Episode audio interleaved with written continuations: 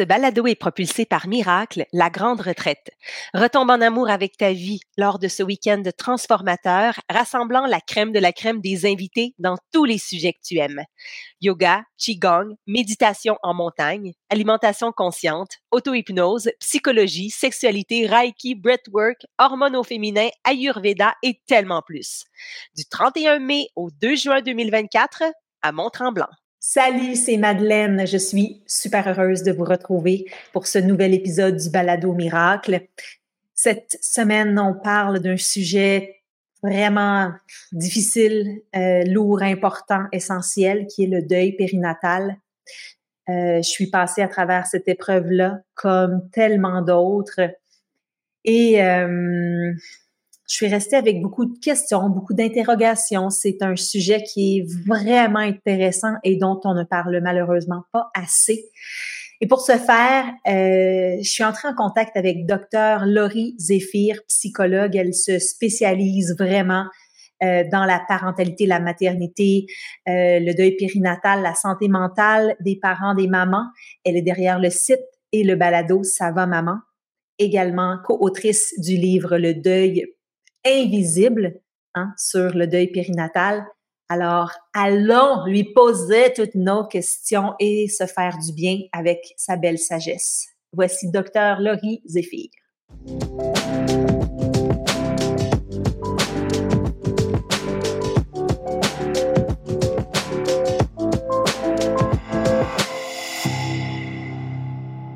Bonjour, docteur Laurie Zéphir.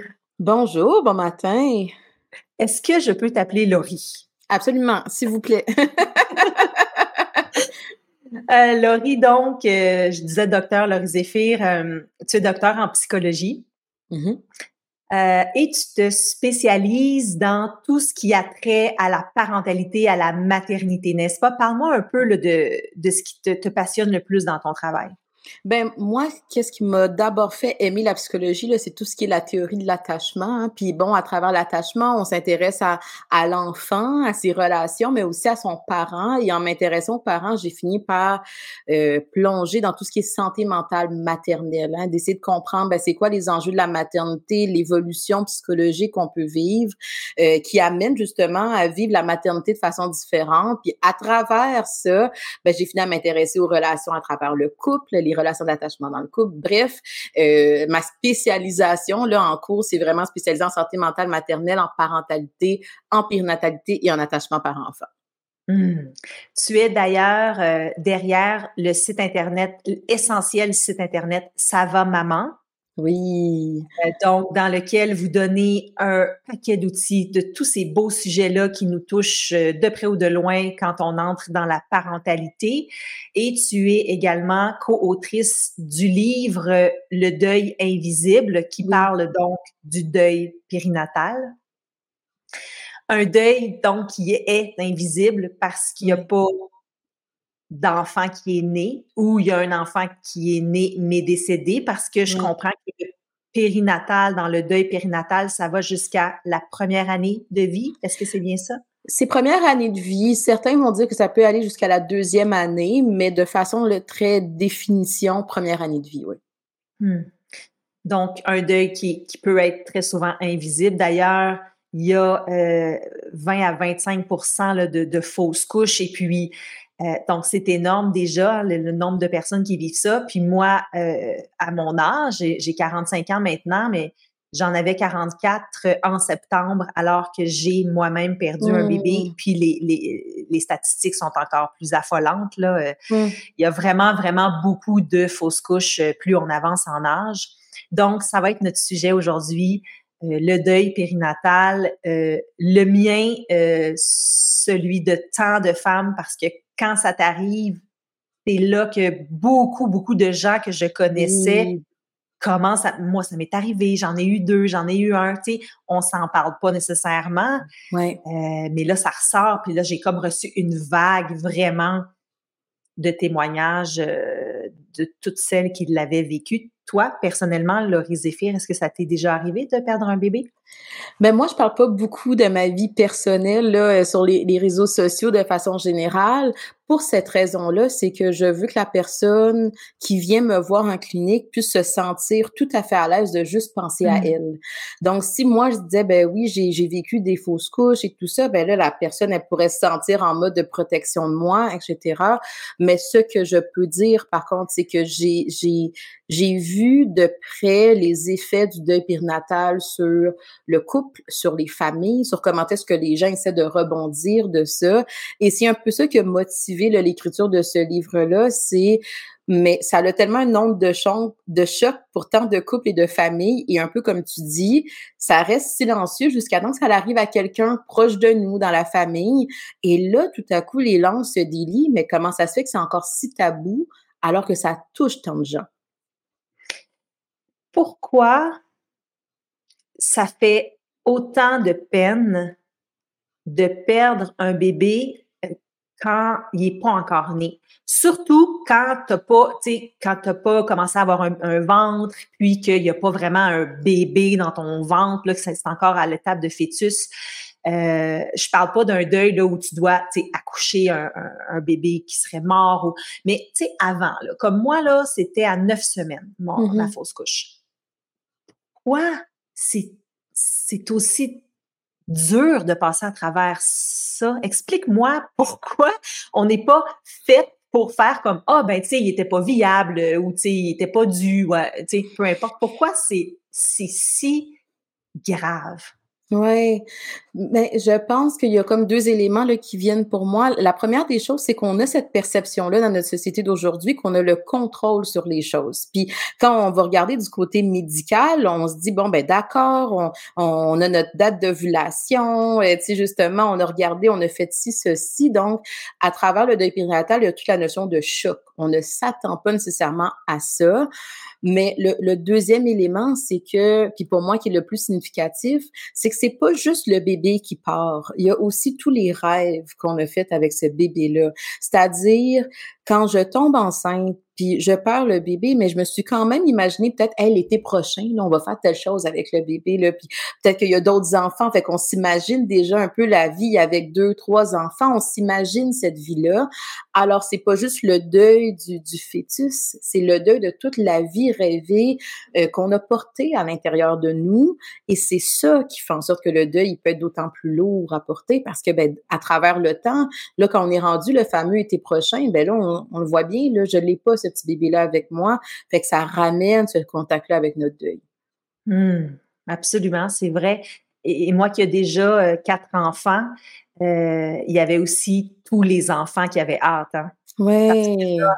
Euh, c'est pas juste moi qui pensais à l'été prochain, c'est la famille. Fait qu'il y a ça aussi, même ma mère, nos parents, tu sais, quand, quand on fait le choix de le dire, qu'on est enceinte, euh, assez tôt dans la grossesse, effectivement, c'est le deuil de toute la bulle qui pète. Vraiment, puis j'imagine, je veux dire, je sais pas à quel point tu, tu en parles, mais de, pouvoir ressentir aussi cette impuissance-là. Hein. Je suis dans un, je suis dans un mode que j'ai besoin qu'on prenne soin de moi, mais je vois mes enfants qui ont de la peine, je vois mon chum qui a de la peine, je vois mes parents qui ont de la peine. Fait que c'est beaucoup d'émotions contradictoires à travers le deuil périnatal. Donc ça, j'aimerais ça pas leur faire de la peine à eux, mais moi aussi j'en ai de la peine. Donc à quel point je me, me mets disponible pour l'autre alors que j'ai besoin qu'on prenne soin de moi, c'est tout ça qui peut être confus. Hmm. Quelle est ton, euh, ton opinion de spécialiste sur le sujet de l'annoncer ou pas assez tôt ou dans notre grossesse, là, justement parce que c'est sûr que plus il y a de monde qui le savent, ben, plus il va falloir le dire que tu l'as perdu si tu le perds. Comment tu vois ça, toi? Ben, moi, je pense que c'est propre à chacun. Il y a certaines personnes qui ont vraiment besoin d'annoncer cette nouvelle-là à beaucoup de gens, euh, puis qui sont bien avec ça. D'autres personnes qui le disent très peu. Moi, je, je suggère aux, futurs parents, là, choisissez des confidents de confiance, des gens que vous allez sentir que on est content de vous l'avoir dit, mais en même temps, on veut aussi pouvoir avoir votre soutien s'il y a quelque chose qui ne se passe pas bien. Parce que de vivre un deuil dans la solitude ou d'avoir à annoncer à la personne en même temps j'étais enceinte mais je l'ai perdu, euh, des fois c'est comme si là je suis en train de gérer le choc de la personne puis que l'information puis pourquoi je vous l'ai pas dit. Donc d'avoir un petit réseau de soutien et après ça justement peut-être qu'on peut l'ouvrir à tout le monde parce que certains couples euh, qui n'ont pas nécessairement cette anticipation là que ça peut arriver, hein, ça arrive quand même justement tu l'as bien dit là une grossesse sur 4 5 euh, des fois vont l'annoncer à beaucoup beaucoup de gens, mais voient pas la partie, mais il faut aussi que je l'annonce. Si c'est passé un deuil périnatal, il faut que je l'annonce à tous ces gens-là. Et peut-être que j'ai pas envie de gérer la réaction de tous ces gens-là aussi. Je donne le fameux classique, là, je l'annonce sur Facebook. Ben là, justement, à un moment donné, il y a peut-être des gens sur Facebook que ça me tente pas tant d'avoir des questions puis des, des retours de ces gens-là. Donc, on essaie vraiment d'avoir un petit réseau qui nous soutient, qui nous aide. Hmm. Moi, personnellement, c'est comme c'est le choc là. Moi, ça a vraiment été un choc parce que même si je suis vieille pour euh, dans ma maternité, euh, comme j'en ai eu d'autres avant, puis je n'ai jamais vécu aucune fausse couche ni aucun avortement. J'étais comme peut-être trop confiante. Euh, ça allait tellement bien. J'avais tous mes beaux symptômes. Tu sais, c'était comme sur des roulettes. Puis personnellement, euh, tu sais, j'avais pas la tête dans le sable. je savais que je pouvais le perdre, mais après neuf semaines, là, tu sais, j'étais quand même, j'avais comme pogné une petite confiance. Et euh, c'est clair que moi, je l'avais dit là, à tout le monde autour de moi rapidement parce que je me disais exactement comme tu viens de le dire, si je le mm-hmm. perds, de toute façon, je vais vouloir leur dire. Là, je peux pas aller déjeuner avec euh, une amie euh, ou tu sais, même si c'est pas une, de mes meilleures amies, puis ça va toi, oui, ha ha ha, tu sais, puis mm. j'ai tout ça à l'intérieur. Fait que moi, j'avais pas de problème là à le dire. Puis j'ai fait la gaffe, qui est peut-être pas une gaffe, qui était peut-être une gaffe, de l'annoncer sur Facebook. Je l'ai annoncé la veille que je l'ai perdu. Ah. Puis c'est je ne sais pas si je le referais si c'était à refaire, mais chose certaine, l'amour que j'ai reçu, parce que moi, ce que j'ai fait quand je l'ai perdu, je l'ai, j'ai attendu quelques jours, là, mais je l'ai dit aussi sur Facebook. Tu sais, je vous annonçais il y a une semaine euh, avec ma belle photo de famille de Youpidou, on est content. Hmm. Et là, je l'ai perdu, puis je veux aussi le dire parce que ben, ben, il faut que je le dise, là, sinon les gens vont continuer à penser que je suis enceinte, puis c'est le fun aussi Facebook de pas juste mettre le beau côté des choses. Puis bref, j'ai reçu, ça m'a aidé beaucoup, beaucoup, beaucoup, beaucoup de recevoir tous ces témoignages-là. Puis, puis c'est aller loin, là, tu sais, j'ai, j'ai, des amis, des amis loin, des amis de, de, de, cégep, là, qui, qui tu sais, j'ai reçu des livres, des cadeaux, des, des, des, des, des pensées, des petits mots, bref, ma gaffe s'est transformée en quelque chose de très euh, une bague d'amour, ouais. ouais, réparateur en quelque sorte là pour moi. Je voulais juste raconter cette histoire là, oui. mais je sais pas si je l'aurais fait pareil. Ben c'est ça, des, des fois on vit des choses puis on se dit, on apprend de ces de ces expériences là. Euh, mais tu sais, je reviens à un bout que tu as dit, tu as dit ben j'ai déjà quatre enfants, hein, fait que comme une partie euh, de de ben je sais que je suis fertile, j'ai ma belle famille, je sais. Puis c'est là que je dis chaque personne doit se poser cette question-là parce que peut-être pour certaines personnes, je viens de passer au travers d'un processus de fertilité par exemple. Puis là j'ai perdu ce bébé-là, puis là je suis vraiment dans le désespoir. Fait que de l'annoncer ou d'avoir à gérer les réactions des autres alors que moi au niveau des émotions, c'est puis c'est là que chaque histoire est différente et, et quand on se colle à cette histoire-là, à notre propre histoire, mais c'est là qu'on arrive à voir ben moi mes limites à moi, elles sont où? Puis Madeleine, je, je connais pas ton réseau d'amis, mais peut-être qu'il y avait une partie de toi aussi qui le sentait avec la communauté que j'ai. Je le sens que ça va peut-être me faire du bien ou je sens que ça va peut-être leur faire du bien à, ces abonnés-là aussi, à ces mamans-là qui l'ont vécu. Donc, il y a peut-être quelque chose de réciproque que tu savais aussi qu'elle allait être autant du donnant-donnant. Donc, ça, ça dépend vraiment du contexte de chacune. parlant de réseau, il y a quelque chose, par exemple, qui est vraiment profond, là, je trouve, en tout cas avec mon expérience de deuil périnatal. Puis c'est autant que je suis bien entourée, autant que ça reste quelque chose de très solitaire à vivre. Hein. tu sais, je suis quand même celle qui l'a vécu, euh, même si j'ai plein de monde autour de moi. Est-ce que tu l'entends, ça, dans, dans, ton cabinet, la question de la solitude de vivre ce, ce deuil périnatal-là? Ben oui, je l'entends souvent, c'est-à-dire que toutes ces petites images, euh, sensations, expériences là, euh, des fois même à travers le couple, on peut se sentir seul. Hein? Peut-être que le, chum ou la partenaire pourrait dire, ben on va en essayer, on va en avoir un autre. Même moi à l'intérieur de moi, c'est c'est mon corps, c'est moi qui ai vécu les choses, c'est moi qui ai vécu euh, des fois la douleur à travers le curtage. Donc il y a quelque chose dans la solitude et souvent cette solitude là, je vais aussi beaucoup l'entendre à travers le temps. C'est-à-dire que des fois, on peut sentir le réseau qui se mobilise les premiers jours, les premières semaines, mais quand hmm. ça fait un an, quand ça fait deux ans, j'ai-tu encore euh, le droit d'avoir de la peine? Moi, j'ai certains parents qui me disaient, en, thérapie, c'est le seul espace où je me permets encore de parler de mon bébé. Parce que tout le monde est passé à d'autres choses, même que j'ai même senti le, le, le, sous-entendu de, allez, il faut passer à d'autres choses. Mais moi, un an après, ce bébé-là, je l'ai encore en tête. Puis même cinq ans après, je peux avoir encore ce bébé-là en, tête des souvenirs, mais j'ai plus de place pour en parler. Mmh. oui, ça crée de la solitude dans ces situations-là. Ah oui, c'est vrai. Tu sais, moi, ça fait quelques mois, euh, au moment où on se parle, deux, tu sais, mmh, presque deux mois, puis je sens déjà que, tu sais, je me semble que là, c'est assez, là. Tu sais, qu'il faudrait que je, tu sais, je peux plus trop arriver, puis ça va. Non, j'ai perdu mon bébé. Déjà, je le sens que, la réponse, la bonne réponse, c'est oui, ça va mieux. Oui, je passe à travers mon deuil. Euh, tu sais, euh, je peux, ouais. Oui, puis je trouve ça très paradoxal parce que si on pense à un deuil d'une personne qu'on a connue, là, bon, un parent, un ami, ben on s'attend pas à ce que la personne un an après ou même dix ans après, il pense plus il va avoir encore, peut-être que le, le deuil va être moins vif. Il y, a, quelque chose dans la douleur de la, du deuil qui va être apaisé, mais encore de la place pour penser à nos parents du moment qu'ils sont décédés, à nos amis, à nos frères, sœurs, à des collègues de travail, mais vraiment à travers le deuil périnatal. c'est ça qui contribue encore plus à l'aspect tabou de la chose. Comme tu dis, on peut ressentir, des fois c'est validé ou non, mais on peut ressentir le whoop, il n'y a plus tant de place que ça pour en parler.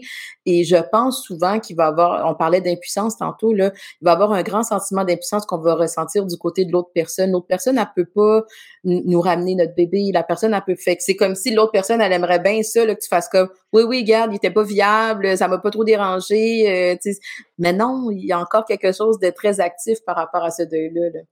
Ah oui, vraiment. Puis euh, d'ailleurs, euh, je, je, vais faire une petite parenthèse sur les étapes du deuil. Là, c'est un peu cliché, les fameuses étapes du deuil, mais s'il y a des, femmes qui nous écoutent en ce moment, et des, des, papas aussi, des hommes qui, qui le vivent, euh, le déni, là, qui est la première étape du deuil, moi, je l'ai eu très, très fort. Là. Étape. Mmh. Moi, il a fallu que je me rende jusqu'à une échographie, que je vois sur mmh. l'écran.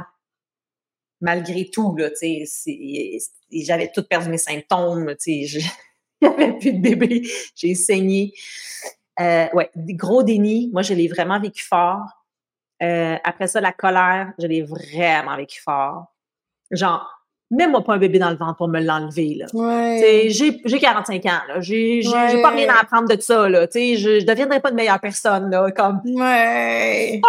là. Pourquoi nous aussi? Là, des fois, il y a comme, l'espèce de l'injustice. Tu viens tu là? ouais, fait colère.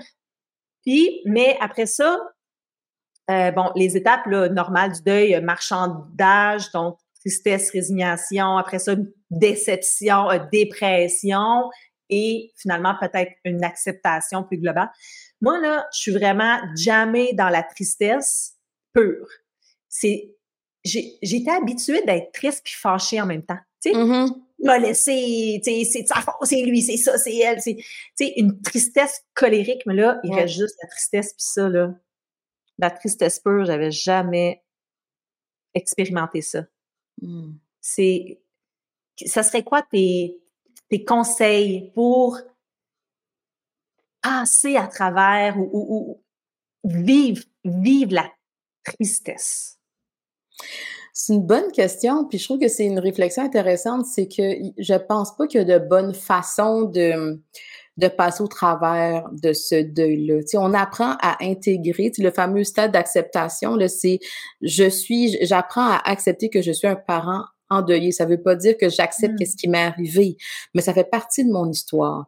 Euh, puis euh, un des éléments qui peut aider, c'est toute la notion des symboles, hein, c'est-à-dire je vais je vais peut-être justement avoir des petits symboles dans mon quotidien, quelque chose que j'ai besoin de retourner voir quand je viens de me rapprocher de mon deuil parce que oui, il y a certaines étapes, là, je la connais, la fameuse théorie, mais je trouve que par rapport au deuil périnatal, c'est un peu plus, il y avait une théorie là, qui, j'ai toujours la difficulté à, à, marquer son titre, le cours, mais l'idée, c'est il y a des moments où est-ce qu'on a besoin de se distancer de notre deuil, où est-ce qu'on va retourner peut-être mmh. travailler, on va retourner aller prendre un café avec des amis, on va faire un peu comme si on revenait à la vie d'avant, même si tout a changé. Puis il y a des moments où on a besoin particulièrement de se rapprocher de notre deuil. Et là, on va aller regarder ces symboles-là. Là, on va aller regarder peut-être un, dessin, une image, un élément de la nature qui nous rappelle un peu ce bébé-là qu'on a perdu. Et mmh. on se permet de vivre, je reviens à ta question, mais on se permet de vivre l'émotion comme elle a besoin de sortir. Fait que ça, c'est de la mmh. tristesse pure, même si c'est bien inconfortable, puis des fois on trouve ça chiant, puis on aimerait ça de passer à d'autres choses. Il y a quelque chose qui nous dit, j'ai encore besoin de faire de la place à ces émotions-là. Euh, même que j'avais déjà... Euh, entendu dans une formation quelqu'un qui disait, mais à travers ces, ces pleurs-là, c'est comme un peu tout l'amour qu'on avait pour ce bébé-là. Alors pourquoi t'en vouloir s'éloigner de ça? Que ça passe, que ça passe. Que ça passe. Cette tristesse-là, c'est ce qui me, qui me rattache encore à mon deuil, à mon bébé. Alors j'ai besoin de le faire exister en faisant confiance comme humain que je vais apprendre à intégrer petit à petit cette histoire-là, cette épreuve-là qui m'est arrivée. Mmh. Pour ma part, euh, ce qui m'aide, là, je ne sais pas si c'est du déni ou si c'est une bonne façon, mais c'est sûr que ça m'aide, moi, de, de quand même focuser sur tout ce que j'ai de beau. Tu sais, je suis dans une situation où j'en ai des enfants, puis je peux vraiment, je, je, sais même pas si je peux comprendre ce que ça peut être pour quelqu'un qui en a pas, puis qui en veut, puis mm. qui vit ça. C'est, puis m'amène cette question-là de la comparaison. Tu sais, moi, mon deuil périnatal, je, le sais que tu n'aimeras pas ça que je dise ça, mais il est moins pire que d'autres de périnataux, OK? Euh, on a tendance à se comparer, hein, comme, oh, c'était pas si grave, c'était juste neuf semaines, puis c'est un peu vrai, tu sais, c'est moins grave que de l'accoucher décédé, tu sais, je veux dire. mais ça fait mal, pareil, tu sais.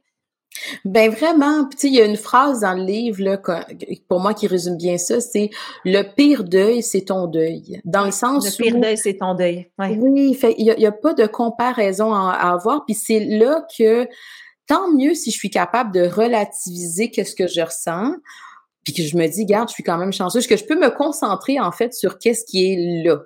Mais l'objectif, c'est de ne pas dénier nos émotions en se disant, mais l'autre l'a eu pire, fait je me permets pas, moi, d'avoir de la tristesse, puis je me permets pas, moi, d'avoir de la colère, puis je me permets pas de ressentir ces émotions-là, parce que là, c'est plus vraiment utile. Je peux mmh. avoir pleinement de la peine, je peux vraiment être encore euh, pleinement dans la colère, mais tout en étant capable de me dire, mais j'ai aussi de la compassion pour l'autre, l'autre qui a accouché, l'autre qui ici, fait que les deux peuvent coexister au lieu mm. de dire c'est un ou l'autre. Puis c'est là que cette comparaison-là, ben, à travers notre processus de deuil, ça peut plus venir compliquer les choses et notre, notre recherche de sens à travers ce deuil-là. J'aimerais ça qu'on parle un peu des papas ou en tout cas du, du parent euh, accompagnateur, là, celui qui est pas en, enceinte, qui porte pas l'enfant.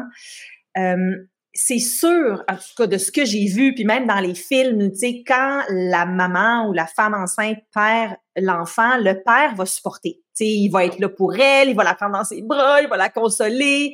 Je peux-tu faire quelque chose pour toi? Tu sais, c'est sûr que c'est un peu le, le réflexe qu'on a.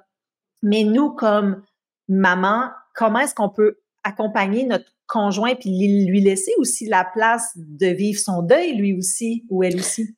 Tout à fait. C'est que, puis tu sais, c'est pas juste les, les, les mamans, là, tu sais, même des fois dans notre société, l'équipe médicale, on va avoir tendance à même dire, là, je vais dire les hommes, là, euh, dans un couple euh, hétéronormatif, mais de dire, faut que tu sois fort pour elle. Hein? Mm-hmm. Mais au final, c'est comme si on dit à ce papa-là, toi, tu n'as pas tant le droit d'avoir de la peine. Euh, même là, on regarde au niveau de nos législations, il y a des congés parentaux pour les mamans, dépendamment du nombre de sommeil, euh, de, semaines à quand le, deuil périnatal est arrivé. Mais pour les papas, on va dire, écoute, quelques jours, puis il faut que tu au travail. Mais la réalité, c'est qu'on ne sait pas qu'est-ce que ça représente pour ce papa-là. Alors, comme dans dans n'importe quoi, en fait, pour le couple, c'est on, on, essaie de faire un espace pour communiquer. Comment est-ce que tu vis ça, toi? Qu'est-ce que tu ressens, toi? Et surtout d'accepter que dans un couple, on va vivre les choses différemment. Donc, des fois, peut-être que l'autre, ben, c'est un peu plus tard que, que lui ou elle pourrait ressentir ces émotions-là. Peut-être que pour l'autre, honnêtement, moi, ce deuil-là, il, m'affecte pas tant et c'est correct aussi. Il n'y a pas de bonne façon, de mauvaise façon de vivre son deuil, mais on, essaie d'avoir un espace de communication pour aller valider, es-tu encore correct? Tu veux-tu en parler? Puis si toi, tu n'as pas besoin d'en parler, mais moi, je viens d'en parler, est-ce que je peux quand même avoir ton oreille? Hein? Fait qu'on essaie vraiment d'aller trouver notre... Euh, notre euh, notre façon, j'ai envie de la fluidité qui nous permet de traverser ce, deuil-là ensemble. Mmh.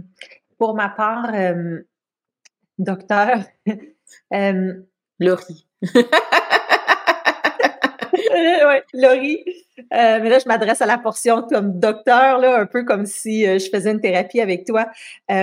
moi, personnellement, mon deuil, en fait, ce que je veux dire, c'est que si j'avais fait une fausse couche là, à 32 ans, je serais comme, OK, tu sais, fair enough, on en refait un, on attend deux, trois mois, on recommence. C'est espoir, c'est ça. On va, on va, on va réessayer. Là, dans mon cas, c'était déjà miraculeux quasiment là, que je tombe enceinte. Euh, je pense qu'on se rembarquera pas là-dedans. Mon chum, il est comme, oh, ça y a fait peur beaucoup. Euh, mm-hmm. déjà, de retomber enceinte, euh, de le garder, de ne pas revivre une fausse couche, de l'amener jusqu'à maturité, de l'accoucher, qu'il soit en santé. sais les chances sont quand même pas toutes trop trop de notre bord là à mon âge. Bref, je pense qu'on va pas recommencer, qu'on va pas réessayer. Puis là, moi, c'est ça. C'est hmm. ça qui fait mal. C'est c'est fini. C'est fini tôt. Ouais. C'est pas. Tu sais, si je pouvais recommencer, je serais tellement dans un autre mindset. Mais là, c'est comme, comme tout, c'est fini, là. C'est ça qui est difficile. Mais tu sais, Madeleine, les fins, c'est difficile. Puis là, c'est comme si ce que je t'entends dire, c'est, c'est un peu deux deuils en même temps. C'est le deuil de ce bébé-là qui est parti, mais c'est aussi le deuil de la famille qui s'agrandit. Et ça, ça l'expose encore plus de réflexion. Puis j'entends là ce que tu dis dans le, on essaie d'amener un peu de rationnel là-dedans. Hein. On essaie de se dire, ok là pour se camper un peu sur quelque chose, on, on va dire, ben là il y aurait ci, il y aurait ça, il y aurait la crainte, mais ça veut pas nécessairement dire avec tout le rationnel qu'on peut avoir qu'émotionnellement, hey là j'ai besoin de me laisser du temps. Peut-être que je, je, il y avait encore une partie de moi qui se voyait se bercer avec un bébé, puis qui voyait quand même la partie du porte-bébé, puis je, voyais mes autres enfants qui avaient ce, un autre bébé, tu sais, qui, qui prenaient soin de ce bébé-là. Là, grossesse familiale. Tu sais, moi, c'était ça. mes enfants viennent à l'échographie, tu sais, c'était la gang, tout le monde ensemble. Exact. Fait qu'il y a vraiment quelque chose dans, oh, c'est bouillant d'émotions, beaucoup de bouillant d'émotions contradictoires aussi, parce qu'il y a peut-être une partie de euh, justement de frustration, de tristesse, il y a peut-être un peu de soulagement, il y a peut-être de la peur, et c'est tout ça, mais d'être capable de juste se dire là en ce moment, j'ai besoin de, de d'intégrer, de processer tout ça, toutes ces réflexions-là, parce que c'est beaucoup. C'est beaucoup, puis en plus, dans qu'est-ce que tu partages, c'est que c'est pas une décision qui vient de moi. Il y a quelque chose quand même dans là, en raison de mon âge, puis pour certaines personnes, ça va être d'autres choses. Là, ça va être les finances, euh, l'état de notre couple, etc.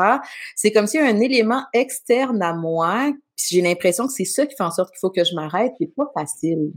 Donc, au moins d'être capable de reconnaître cette difficulté-là, puis de dire, là, on va essayer d'y aller, là, juste une petite étape à la fois. Je vais, je vais me laisser le temps d'essayer d'apprendre à juste intégrer ça. Et j'ai surtout envie de dire aux gens, c'est correct de ne jamais se remettre pleinement. Tu sais, il y en a des gens qui vont avoir mmh. cette nostalgie-là. Mon Dieu, que j'aurais aimé ça avoir un autre enfant. Mon Dieu, que j'aurais aimé ça qu'on puisse agrandir la famille. Ça n'a pas été possible pour X, Y raison, mais même 15 ans plus tard, je peux encore avoir un sentiment là, de nostalgie puis d'une petite tristesse, quelque chose qui est encore là par rapport à ça. On n'est pas obligé de passer à d'autres choses puis se dire qu'on est donc bien bien avec ça. Les fins, c'est difficile. Oui. Ah, c'est super beau ce que tu dis, Laurie. Vraiment. Euh, ça fait beaucoup de bien. Puis, euh, je veux envoyer les gens vers ton site Ça va maman euh, vers ton livre Le deuil invisible. Et euh, il y a certains groupes, hein, groupes de soutien, euh, groupes Facebook. Euh, il y a les Perséides. Oui. sur, bon, ceux qui ont perdu un enfant, parents orphelins également. Donc, je, pour sortir de la solitude, si c'est ce que vous ressentez, ben vous n'êtes pas seul. Hein, on pense qu'on est seul, on n'est pas seul.